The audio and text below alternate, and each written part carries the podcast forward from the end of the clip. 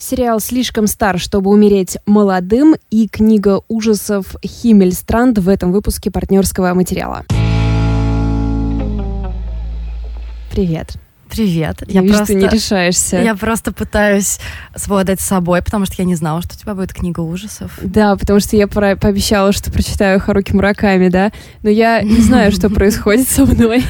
Я буквально падаю на другие книги, пока иду его почитать. Ты просто не хочешь сдерживать обещания. У меня тоже такое бывает. Да, может быть, дело просто в этом на самом деле. Хотя, еще раз, новый роман Мураками очень классный, мне нравится его читать, когда я это непосредственно делаю.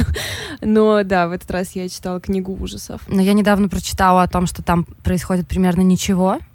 Ну да, но там очень приятно ничего не происходит. Это очень приятное ощущение. Так же, как в сериале «Слишком стар, чтобы умереть молодым». Да.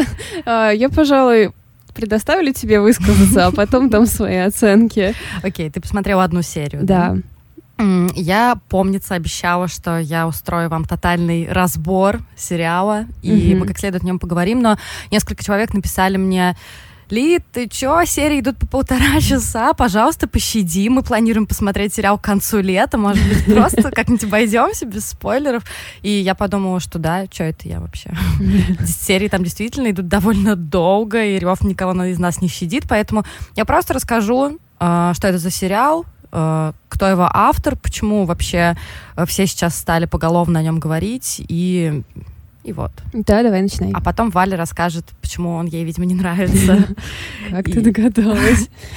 Вот такая я проницательная. Мне кажется, что э, многие уже считают слишком стар, чтобы умереть молодым, знаешь, такой бесконечной шуткой для синемофилов.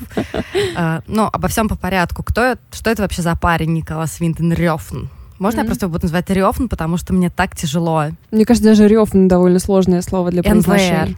У него везде же идет хэш хэштег, да, так, он такой ага, батя. Понятно. Спасибо, что не QR-коды. В титрах идет хэштег НВР.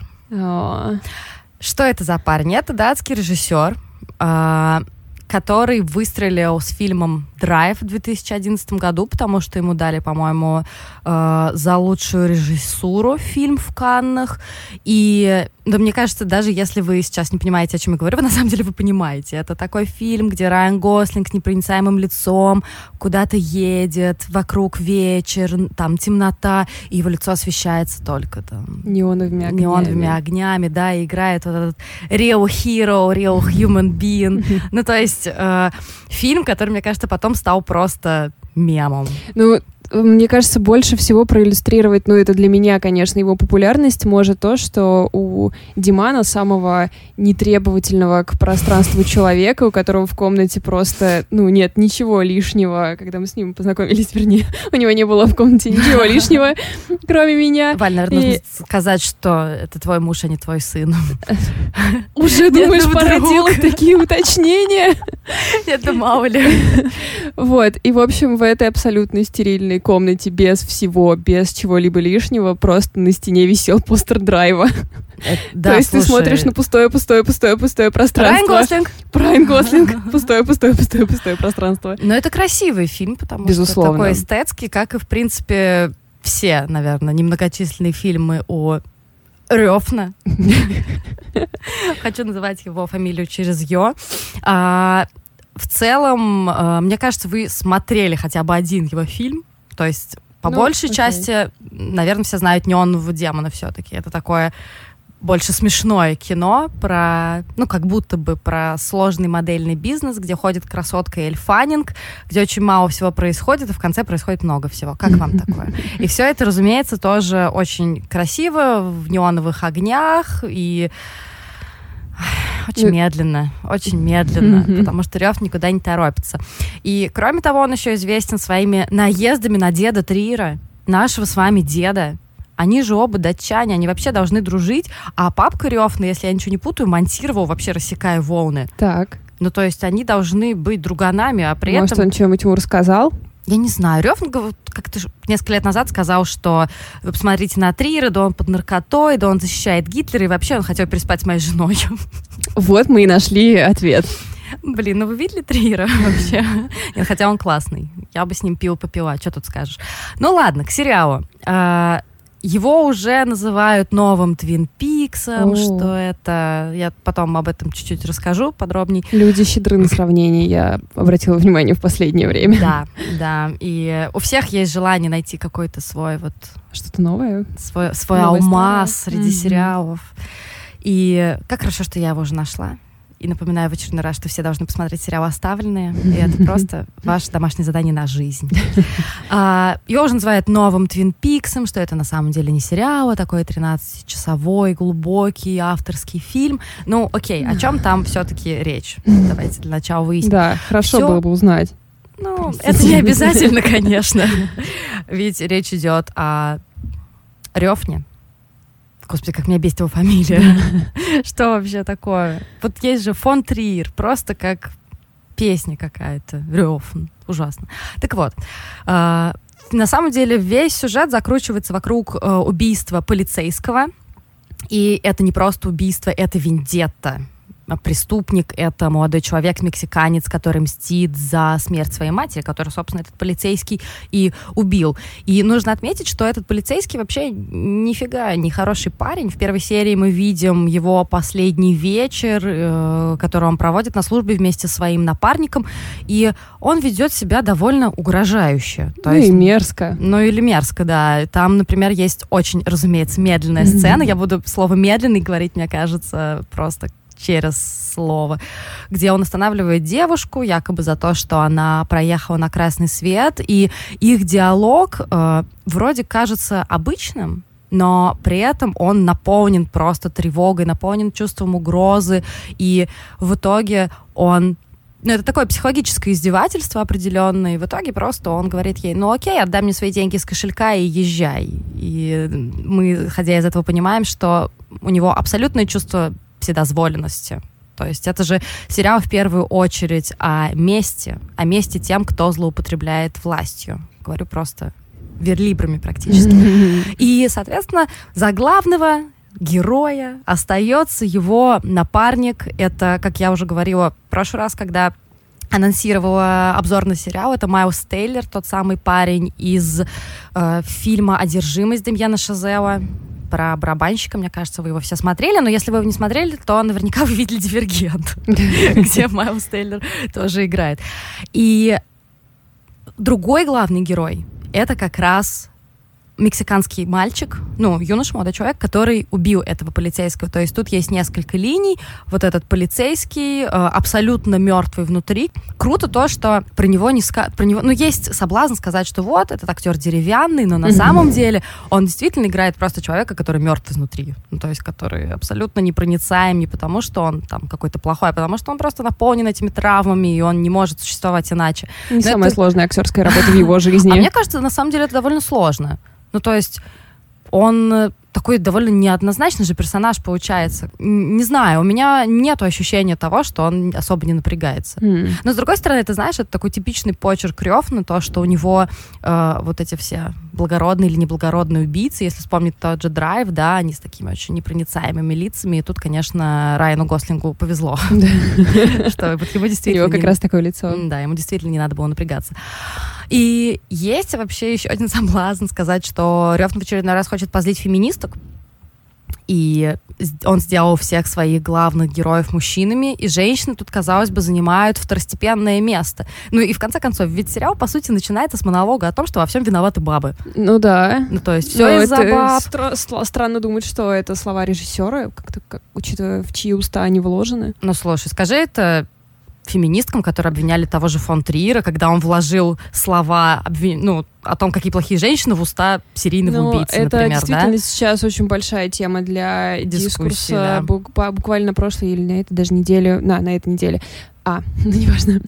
а, э, выш... это время. Время, да, нелинейное. А, вышла статья в Guardian как раз про Young Adult в литературе, mm-hmm. где было написано, что жанр, в общем, умирает mm-hmm. из-за того, что а, авторы, которые пытаются писать о каких-то меньшинствах, mm-hmm. о каких-то квир-людях и все прочее, не являясь представителями oh, этой группы, ага, ага. подвергаются серьезной травле. И там женщина, я, к сожалению, ну так как это про англоязычный рынок, почти все эти книги еще у нас не появились. Mm-hmm. И вот там очень многообещающий роман был уже продан в издательство, но на женщин... То есть никто его не читал, он еще не был выпущен, mm-hmm. но на автора обрушилась такая волна ненависти, смертельная угроза буквально. Ну, то есть вот это, мне кажется, тоже очень показательно, когда люди, борющиеся за нравственность, mm-hmm. прибегают к угрозам убийством и изнасилованием. Она отозвала роман от издательства, и он не выходит. И там невероятные падения продаж, потому что, с одной стороны, у нас, конечно, есть э, Твиттер мнение, а с другой стороны, есть реальные читатели, которым, в общем, не особо интересно читать э, какие-то вылизанные истории. Нет, это ужасная вот, на самом деле это... штука. Ну, то есть да, это тенденция, которую еще странная. стоит осмыслить. Неизвестно, к чему она вообще приведет, и сможет ли ее что-то остановить, и должно ли ее что-то останавливать. Должно, конечно же, это... потому что если ты переживаешь, э, если ты трансгендер, если ты знаешь, что переживает трансгендер, то, к сожалению, это еще не значит, что ты хороший писатель. Ну, безусловно, да. Так Но что... это точно так же не значит, что другой писатель не может э, попробовать изобразить э, этот процесс. Коня- ну, общем, конечно же, да. Э, да. Ну, как бы то ни было, возвращаемся да, к прекрасному да. Рёфну. И я начала с того, что кажется, что все главные герои у него мужчины, но на самом деле это не так. Но это вообще ведь история про антигероев. Его, ее сложно смотреть, в том числе потому, что там, кажется, нет вообще ни одного героя, который бы мог тебе хоть как-то понравиться. И Единственный, наверное, герой, который мне симпатичен, это именно женщина, и она сыграет там очень значимую роль, и вообще, ну ладно, чтобы без, без спойлеров, я верю, что там абсолютно girl power. Mm-hmm. Ну то есть э, Ревна-то, я думаю, понимает какие сейчас тенденции, и кроме того, нежно любит женщин и понимает, что за ними силы, и очень это показывает тактично и изящно при этом. Mm. Ну, то есть... Не меня... в лоб. Не в лоб. У меня вообще нет к, ним, к нему по этому поводу никаких претензий. А, по каким же поводам у меня есть к нему претензии? Mm-hmm. В первую очередь, это вообще его чувство времени. Мне кажется, он просто офигел. Но, понимаете, серии там идут в лучшем случае час полчаса, там идет, по-моему, только последняя серия. Ну, то есть это полтора-полтора час, полтора-полтора часа. Их всего восемь, и это довольно сложно. И в какой-то момент ты понимаешь, что там еще и композиция-то довольно вольная то есть довольно вольная. Yeah. то есть э, в, в какой-то момент, э, ну, я расслабилась, мне показалось, что там все относительно понятно, вся эта хронология. Нет, опять придется напрячься потом. Но при этом мне если бы у меня было очень много свободного времени, было бы гораздо легче, если бы я смогла просто сесть и за раз это все посмотреть. Лучше просто в один момент, потому что мне сложно заново в это включаться. Mm. То есть это история, которой, мне кажется, нужно ну вот как, как все вот эти... Почему я сравнила с бесконечной шуткой, да? Потому что, ну, про Улис та же, та же ведь история. Да, стоит допустим. отвлечься, да. и потом нужно заставлять себя да. снова погружаться, да. Да-да-да. Но в целом это, конечно, очень красиво, и я не скажу, что я прям сижу, скучаю. Мне это очень интересно смотреть. И почему его сравнивают с Твин Пиксом-то? Потому что это, ну, как мне кажется, мощное авторское высказывание в жанре сериала. И потому что там тоже присутствует такой магический реализм. Но для меня это абсолютно разные вещи. В первую очередь из-за нарративной части, потому что для меня Твин Пикс-то это светлая высказывание и mm-hmm. очень жизнеутверждающее на самом деле, потому что там есть э, в первую очередь агент Купер, который такая просто путеводная звездочка для нас, для всех. Это действительно хороший герой. И там много хороших героев, и что прикольно, у Линча все силовики, ну почти все, это всегда маркер хороших героев. Ну то есть если вспомнить, да, есть там парочка каких-то гадов, иногда проскальзывает, но в основном там военные, полицейские, там следователи, они все заячки. И это понятная история с плохими и хорошими, с добром и злом.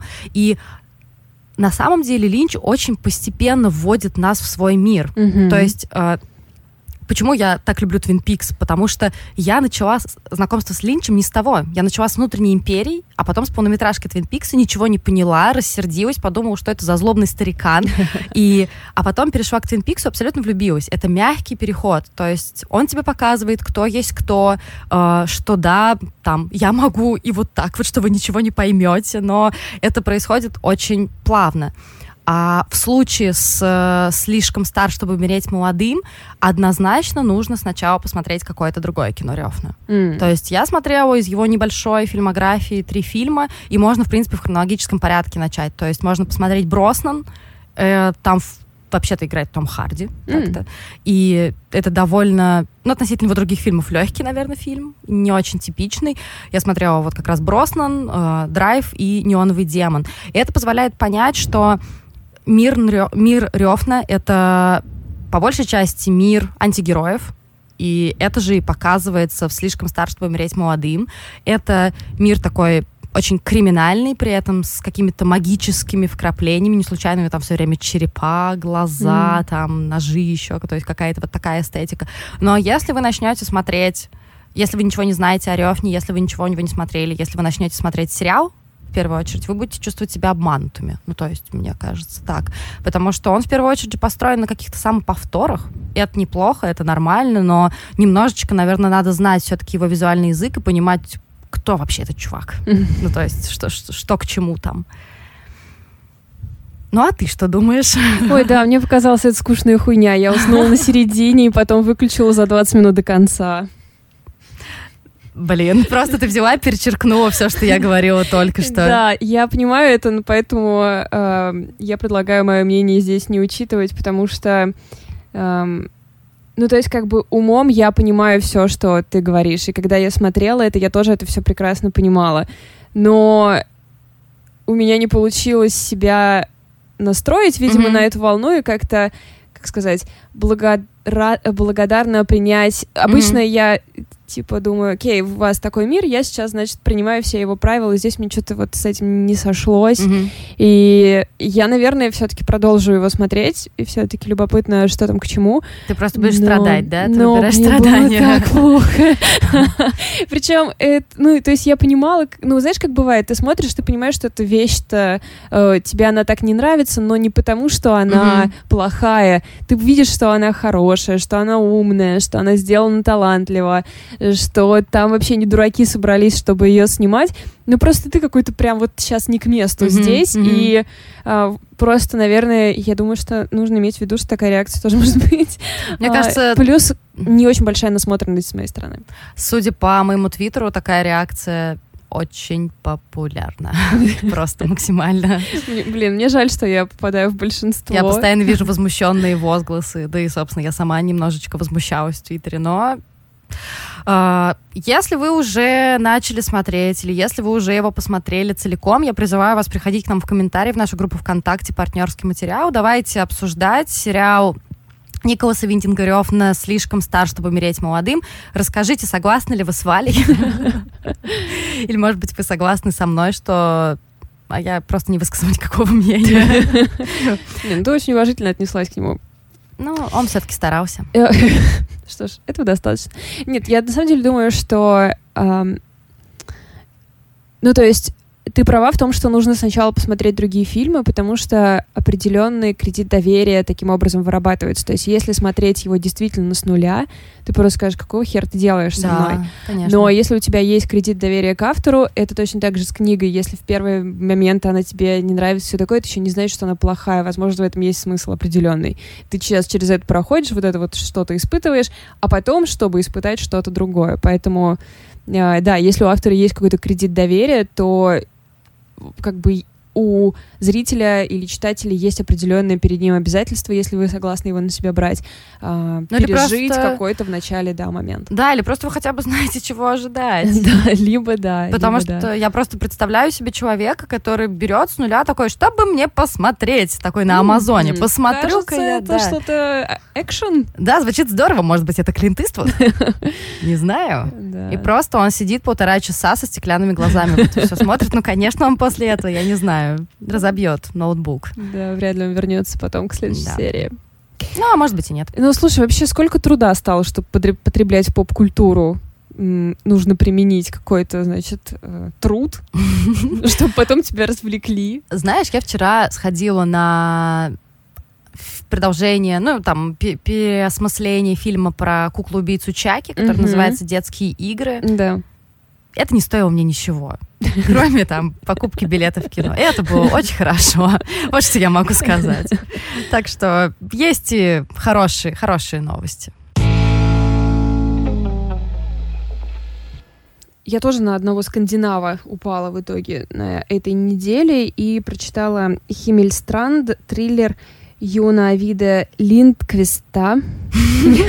Ты просто придумываешь слова сейчас. Э, перечисляю свои последние покупки в Икее. А, вы наверняка знаете этого чувака, потому что он автор триллера «Впусти меня», который потом стал фильмом «Впусти меня» довольно, насколько я понимаю, любимым многими. Ну да, там же даже было два варианта. Первый это скандинавский, а потом удачный. А-а-а. И а. потом менее удачный американский с Хлоей Грейс Морец, который О, кстати, очень сложно я смотреть. Даже два смотрела. Да, я тоже смотрела два, и скандинавский, он просто супер. Он отличный. У него вообще довольно много популярных книг, они все переведены на русский почти, по-моему. И я вот у него читала, кроме «Впусти меня», который просто, ну, идеальный, как мне кажется, триллер. Я еще читала у него «Звездочку». И вот, наверное, мне тогда стоило задуматься, что у него тоже есть свой авторский почерк. А, в звездочке а, там тоже какие-то странные дети, но а, Короче, какая-то она стрёмная, эта книга, честно. а, не, совершенно она не сработала в моем случае. Вот, но я, собственно, не, не собиралась читать Химмельстранд, потому что вот после «Звездочки» завязала с ним. А, кроме того, это еще и первая часть трилогии, то есть это надо завязнуть на следующие три mm-hmm. книги, э, две, и, в общем, я как-то откладывала, но увидела цитату из этого романа у кого-то в Фейсбуке, у, по-моему, Страбинец, и такая думаю, блин, нифига себе, какая классная цитата. И, в общем, этого оказалось достаточно. Uh, ну, таких глубоких мыслей там больше нет. Она, собственно, одна на всю книгу. Я ее тоже прочитаю. Да, там все показали в трейлере. Но эту книгу очень сложно оценить. Эм, у Галины Юзефович на «Медузе» на нее большая положительная рецензия. На Goodreads я прочитала массу негативных отзывов от читателей, то есть тоже становится понятно, что профессионал видит здесь кое-какие вещи, которые э, сложно принять читателю, который просто собирается развлечься. Ну да, у нас перекликается с тобой в этом плане. Тема в этом mm-hmm. смысле перекликается. А, начинается все очень интересно. И я вообще могу сказать, что в целом я, наверное, ее рекомендую. Первые там 75% ты просто «О, что?»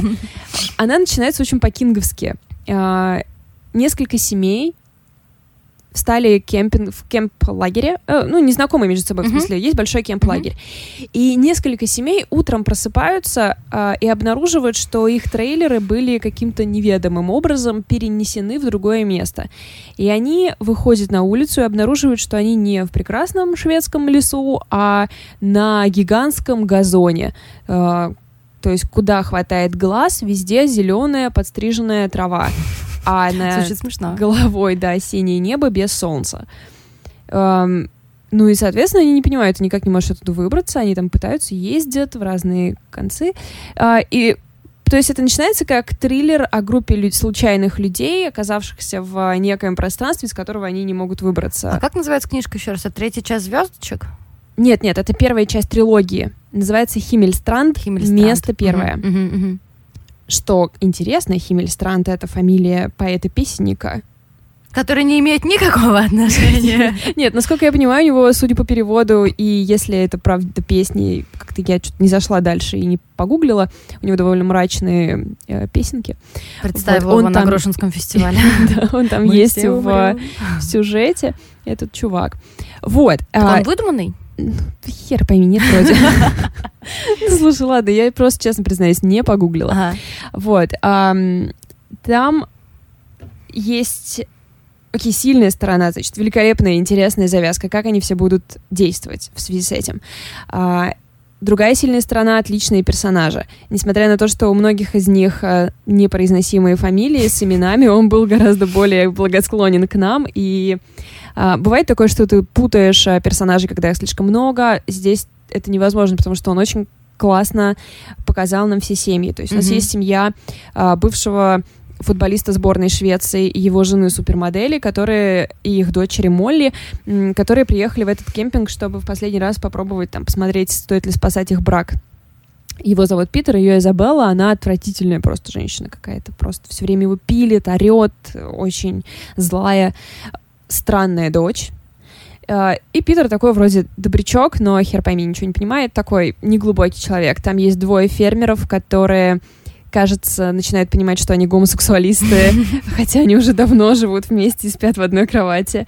Там есть семья таких ну, вот это как раз мне пара, наверное, показалась слишком банальной. Это взрослый мужик, э, мастер маскулинности и его прибитая жизнью жена без собственного мнения. Это такой стереотипный образ долгого брака, mm-hmm. когда люди начинают ненавидеть друг друга. И, ну, в общем, такое. Вот. И самая милая группа — это семья муж, жена и их мальчик Эмиль. Очень обаятельный мальчик, жена с темным прошлым. И Стефан, кажется, его зовут, очень хороший парень. Кого вообще интересует Стефан, когда есть жена с темным нормальный парнишка. И вот они все, значит, там оказываются, пытаются как-то понять, как они вместе могут что-либо делать и как им вообще оттуда выбираться, но там не то, чтобы ты можешь что-то как бы сделать, то есть нет активных действий. И э, Потом, естественно, начинаются ужасы, и каждый из них встречается со своими собственными страхами, с чем-то ужасным из своего прошлого. Но это тоже довольно очевидный для фильмов ужасов э, момент, фи- сюжетов mm-hmm. ужасов момент, mm-hmm. да, когда э, нечто принимает образ твоего страха. Ну, это круто, мне это нравится. Это очень интересно и в плане того, какие истории он выдумал для них из прошлого. Но конец и вообще то, как ситуация развивается в итоге. То есть, конечно, кто-то слетает с катушек, mm-hmm. кто-то ссорится, кто-то умирает, конечно, в итоге.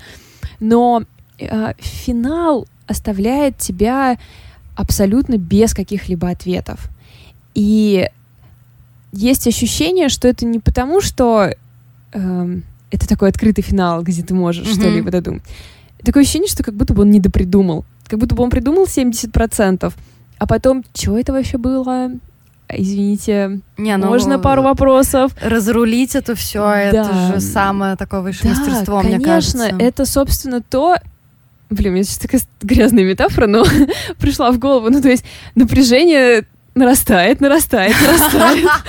И ты как бы ждешь, когда оно будет снято.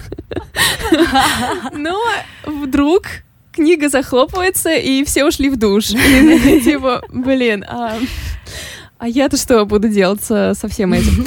То есть, ну, конечно, есть подозрение, что в следующих книгах все как-то раскроется, но так как место первое, у меня почему-то такое подозрение, что будут какие-то другие места, и... Но ну, причина-то, есть... наверное, будет одна, поэтому... Надеюсь, да. В общем, возможно. Но при этом, ну, то есть, несмотря на то, что вот ответов э, я не получила, как бы наблюдать за всем этим развитием, за всеми этими людьми было очень интересно. И поэтому в целом, наверное, все-таки я ее рекомендую. Единственное, что там есть такой момент, который очень многих может оттолкнуть, и меня бы точно оттолкнул. Там есть главы, написанные от лица собаки.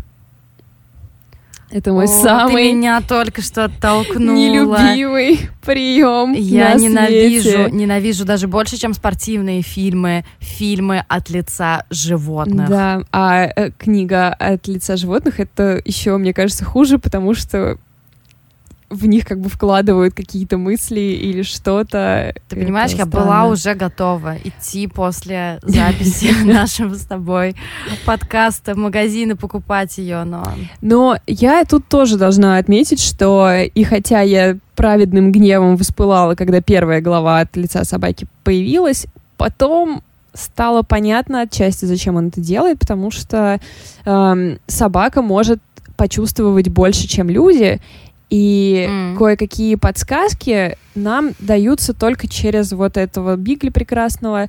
Эм... А, то есть, я, нет, я поняла. Ты на самом деле просто поняла, что он Бигль. Сразу такая, ну ладно, это, в принципе, неплохо. Может быть, может быть. То есть там от первого лица, что ли, все это? От разных лиц? Нет, нет, нет. Он, а, вот это мне очень нравится. Там как раз нет такого, что глава от такого, глава от такого. Вот я не очень Фокус все время меняется, но авторский голос сохраняется. Mm-hmm. То есть э, нам просто автор в какие-то моменты начинает более подробно говорить о том, что происходит внутри того или иного персонажа. И это может иногда происходить э, в, на территории одного абзаца. Это очень помогает вообще погрузиться во всю историю. Ну и легко, в принципе, читать. Да, естественно, я ее за два дня пролистала, а там 410 страниц. Ну, естественно, ты не можешь оторваться. И я могу сказать, что она действительно страшная, потому что в первую ночь у меня были кошмары, я долго не могла уснуть, мне снились эти девочки, девочка снилась, а, вот, вот Молли, Так, которая ну все, странно себя то, что, ведет. то, что мне нужно. Потому что, ну, Да. я читала хоррор, который ты мне рекомендовала в Юрки, да. и там все было окей. Тебе Я было прочитала. страшно тебе? Ну, мне было, да, я, по-моему, присылала те моменты, которые там Да, да. были особенно страшные, и я прочитала супер быстро. Ну, да, в общем, здесь будет страшно. Да, скажи еще раз, как называется. Называется Химмельстранд, место первое. Автор да просто гуглите Химмельстранд, там слишком много согласных, чтобы это произнести в подкасте. Кроме того, мы подпишем. Ам, Вот такие делишки. да, ну, можно осторожно пообещать, что в следующий раз я расскажу про Мураками. Но кто знает, что произойдет со мной, пока я буду сейчас идти домой. Я вот ничего не буду обещать. Ну, какая отличная что- стратегия. Да, жизнь, она как бы такая. Кстати, если хотела сейчас сказать, если у вас есть эм, пожелания, чтобы мы сделали обзор на какой-то фильм или сериал, вы можете об этом написать. Но опять же, пожелать, что я это сделаю, я не могу. Потому что вот такой человек. Но я очень люблю, когда мне советуют фильмы или сериалы. Очень мне накидали очень крутой список комедий, которые я до сих пор смотрю. Поэтому, если вдруг у вас будет настроение написать Лидка, посмотри такой фильм, или Валька, почитай такую книгу. Ой, да, но со мной осторожней, потому что у меня такой огромный список, и Мураками отдаляется от меня все дальше и дальше. Ну и Ну и что ж поделаешь. Ну, пока. Пока, всем отличной недели.